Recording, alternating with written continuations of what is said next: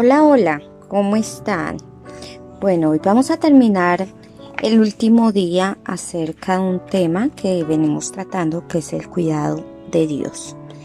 Y hoy titulé este mensaje Nunca sola. Y voy a leer Mateo 19, versículo 10, 29. La palabra del Señor dice así, y todo el que haya dejado casas o hermanos o hermanas o padre o madre o hijo o bienes por mi causa, heredará la vida eterna. Amén. Y el día de hoy les voy a contar una historia. Es la historia de Ami Carmichael.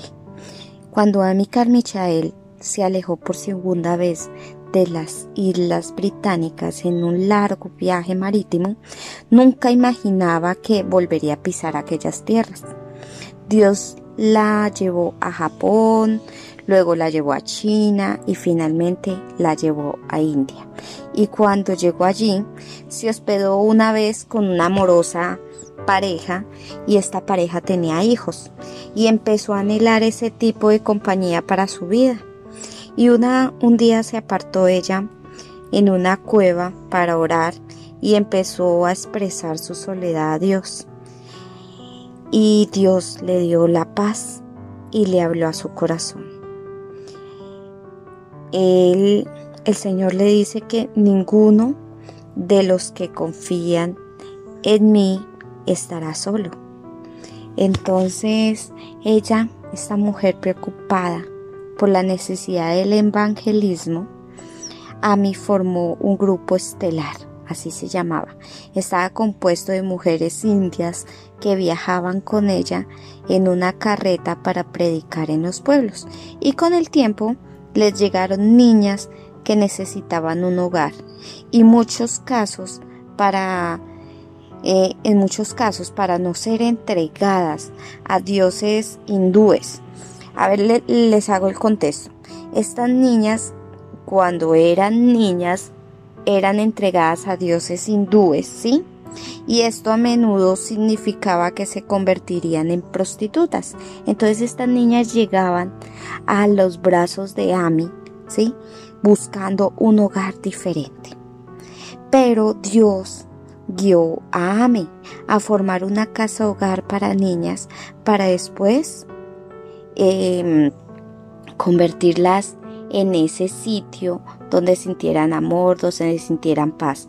Pero no solo después del tiempo, no solo eran niñas, Ami también quiso traer niños y llegó a ser llamada mamá por más de 100 pequeños.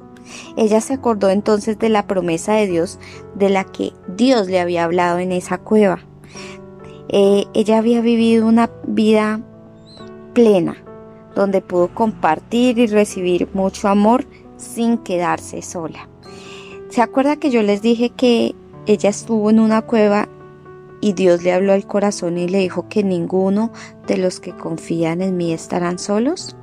Ella quisiera tener una familia. Ella quería cuando vio y se hospedó en, en la India junto con esa pareja y con esos niños, ella anhelaba no sentirse sola y quedar en familia, sostener una familia, pero Dios nunca la abandonó y le trajo más de 100 niños y todos esos niños les decían mamá a mí. Así que ella pudo compartir y recibir mucho amor sin quedarse sola y las mujeres que quizás son solteras y están escuchando este devocional. Si eres soltera y, y, temes terminar abandonada o sola, yo hoy te digo que pon tus anhelos en manos del Señor, que Él siempre estará pendiente de los suyos. Dios dice algo muy bonito en la palabra, en la Biblia, y dice Él, no te, no te dejaré y no te, te desampararé. Y esa es la promesa de nosotros.